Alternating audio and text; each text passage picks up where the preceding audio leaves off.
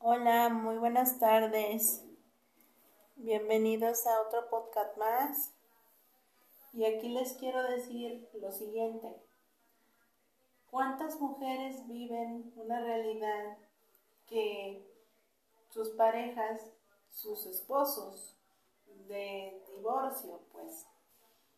¿Y cuántas veces tienen hijos esas parejas? Y resulta que por X o Y situación se divorcian y resulta que el papá deja de cumplir sus obligaciones como padre.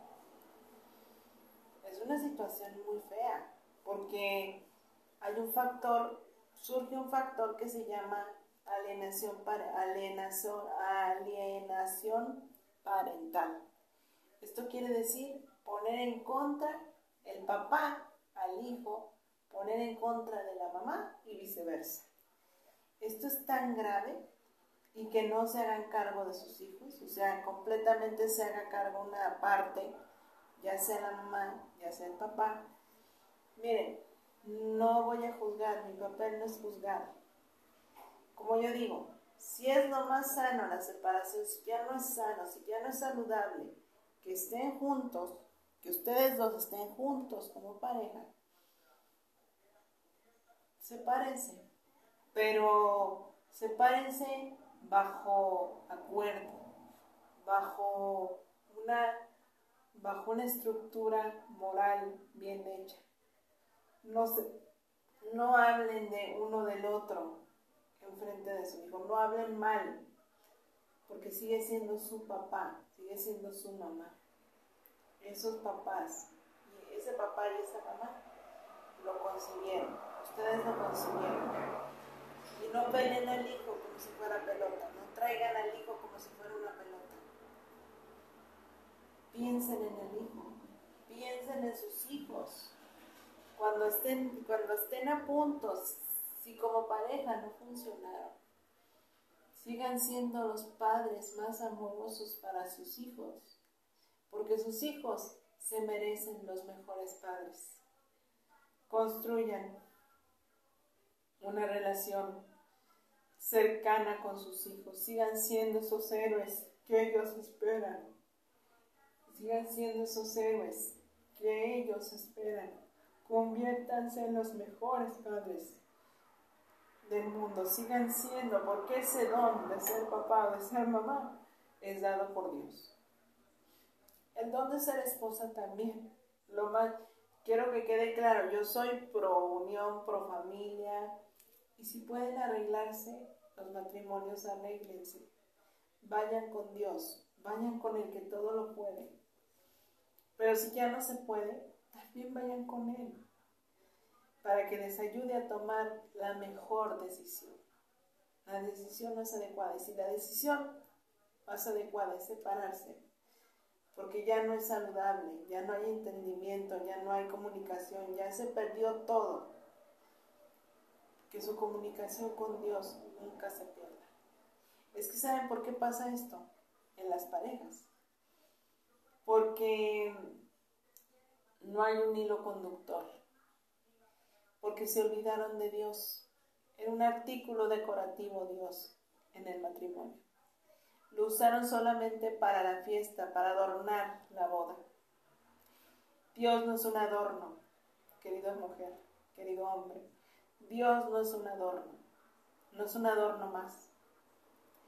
No es una decoración, no es un artículo decorativo, es alguien real. Es que dejemos de ver a Dios como artículo decorativo, por Dios santo. Dejen, dejemos de ver a Dios, que es todopoderoso, como un artículo decorativo, un adorno. Y si nos, olvidamos de ese hilo conductor, que es Dios, si no lo incluimos en nuestra vida de soltera, en la vida de casada, menos. Si no cultivas una relación con Dios desde que estás soltera, desde chiquita, difícilmente podrás incluirlo en tu vida de noviazgo, en tu vida de casada. y en tu vida de madre. Porque dejemos de ver a Dios como alguien lejano, como alguien que no me pela, como alguien que, que perteneció a la historia hace dos mil años. No, Dios es una persona cercana, Dios es alguien vivo, Dios es alguien que te está esperando a que tú le digas que sí siempre. Y sea cual sea tu situación o nuestra situación que estemos viviendo, tengamos la capacidad de reconocer a ese hilo conductor que maneja nuestra vida. Claro, tú y yo manejamos nuestra vida, claro, tenemos decisión propia. Pero hay veces que no podemos solos. Hay veces que tenemos que dejar que Dios tome el control de nuestra vida. Porque Él es perfecto, nosotros no. Nosotros solamente somos instrumento de Dios, nada más. Y lo que quiero, lo que quiero resaltar con esto es que no, no se olviden de Dios. Dios es parte importante de nuestras vidas. Cada quien, cada quien sabrá cómo lo tomen. Cada quien decide ver a Dios de esa manera, o, o incluir a Dios o no incluir. Pero lo más importante, lo que sí te puedo decir, es que con Dios, no creen que el elegir a Dios, el incluirlo en tu vida, que es lo mejor, a mi ver, a mi parecer, claro, no quiere decir que se acaben los problemas, no se van a acabar al contrario, van a seguir, porque el combate y la lucha espiritual siguen. Pero con Dios los problemas se ven de otra manera. Los aprende uno a aceptar. Aprende a aceptar las dificultades porque Dios te acompaña. Dios te, ah, te clarifica las cosas. Y teniendo una visión más clara, teniendo a Dios, tienes una visión más clara de cómo decidir, de por, de por qué camino irte. ¿Me entienden? Entonces, queridos, querida, queridos hombres, queridos matrimonios, no echen en saco roto lo que les estoy diciendo a las personas que están próximas a casarse. Por favor, no olviden ustedes incluir a Dios como el hilo conductor de su vida. Porque sin ese hilo todo se va para abajo. Y fíjense, es tan valioso esto que les esta información que les estoy dando es tan valiosa porque viene de lo alto, viene de viene Dios es alguien grande, es alguien poderoso, es alguien que te está queriendo amar. Pero claro, tú no lo dejas. ¿Por qué? Porque quieres hacer las cosas o queremos hacer las cosas a nuestra manera, no a la manera de Dios. Y le pedimos a Dios que nos ayude, pero no lo dejamos que nos ayude. ¿A qué me refiero? le pedimos algo como si estuviéramos exigiendo. Exigimos cosas, no le pedimos cosas. El exigirle a Dios, si tú le exiges a Dios de manera tajante y determinante, pues déjame decirte que esa no es la manera. Porque tú piensas que el exigirle a Dios, que el exigir es una persona, Dios va a hacer lo que quiera. ¿No? Dios no es, Dios no es un mandadero. A veces utilizamos a Dios como de mandadero. Qué pena decirlo. Dame esto, quítame aquello, como si Dios tuviera la obligación de atendernos. Él dice, no he venido a ser servido, vine a servir. Pero no significa que Dios sea tu sirviente. Dios no es tu sirviente. Dios está para ayudarte, ok, pero no, pero no, no la ahogues tampoco. Dios no es tu entrenado, Dios no es tu sirviente. Porque qué casualidad que le exiges, dame esto, quítame aquello, ponme aquello, o sea, no, Deja a Dios actuar como Él, deja a Dios ser Dios, como Él te deja ser tú. Dejemos a Dios ser Dios. Dejemos a Dios ser Dios y aceptémoslo como tal, como Él es.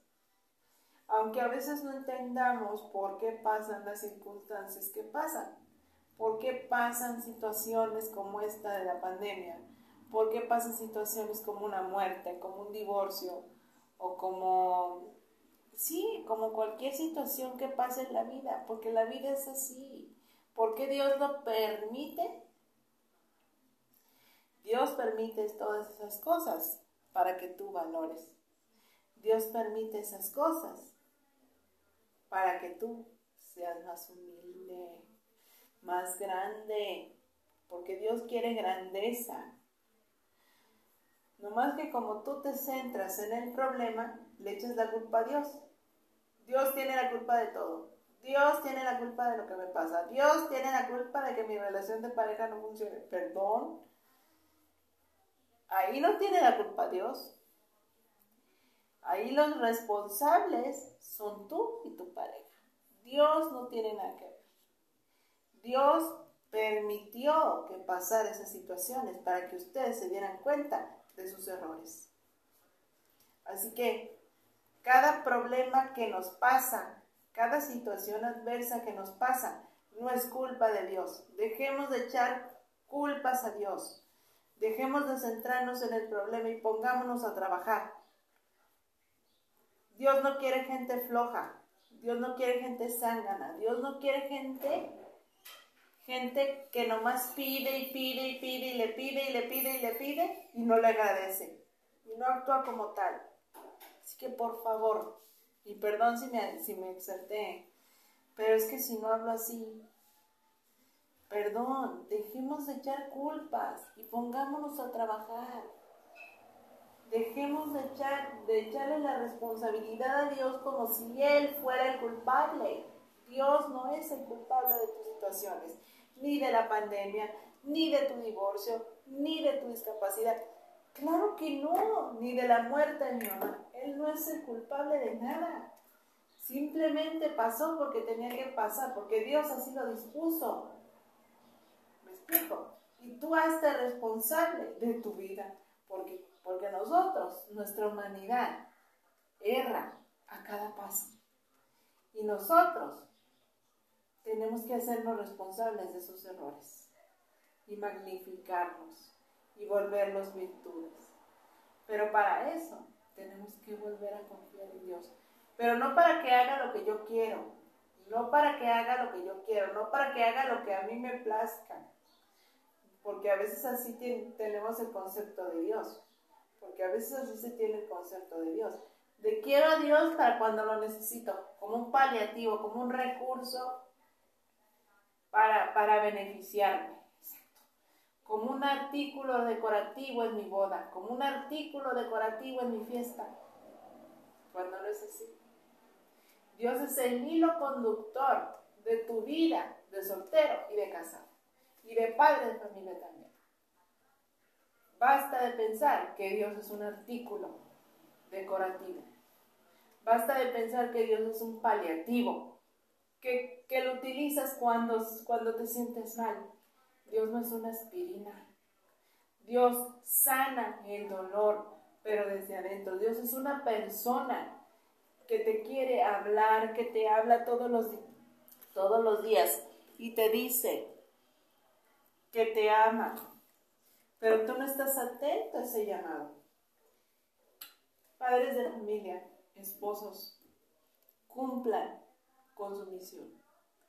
Y si tienen problemas, busquen a Dios. Si pueden remediar los problemas del matrimonio, busquen a Dios. Lo mejor es eso. Y si lo más viable es separarse, lo más sano, también busquen a, busquen a Dios porque es una separación sana, sin pleitos, sin broncas, sin con acuerdos, llévense bien por su hijo. No le hablen mal a uno del otro a su hijo, no le hablen mal a sus hijos, porque eso no se vale, eso daña el corazón de, los niños. Siguen, sigan siendo padres de familia responsables, aunque estén separados como pareja, aunque estén separados, sean los mejores padres para sus hijos. Sus hijos se merecen que sus padres sean, estén presentes, no solamente por el hecho de haberse divorciado, no desatiendan a sus hijos. ¿Por qué? Porque eso daña el corazón de su hijo, porque eso daña el corazón de esa criatura y más adelante va a tener inestabilidad si ustedes están separando, si ustedes están peleando a cada rato, como perros y gatos. Piensen en esa criatura y no lo traigan como pelota. Dios no es un... Su hijo no es una pelota. Piensen en el daño que le están causando al separarse y hablar mal uno del otro. No. Sepárense, ¿ok? Siendo más sano y saludable, separarse. Háganlo, pero háganlo concienzudamente, háganlo en paz, háganlo con Dios, háganlo con cordura, háganlo con orden, háganlo pensando en sus hijos, piensen en sus hijos, no los abandonen porque ellos son los que pagan los platos rotos. Por favor, les pido encarecidamente que, que no se olviden de sus hijos, aunque estén divorciados. Bueno, pues me dio mucho gusto haberles compartido esta reflexión. Y pues háganlo debido, papás, porque sus hijos valen la pena porque son el regalo más valioso que Dios les pudo haber dado a los dos. ¿eh? Y no son ex papás, no son ex hijos, siguen siendo sus hijos porque Dios se los dio, porque son dones los hijos, no son deberes, no son derechos. ¿Eh? Ojo. Bye.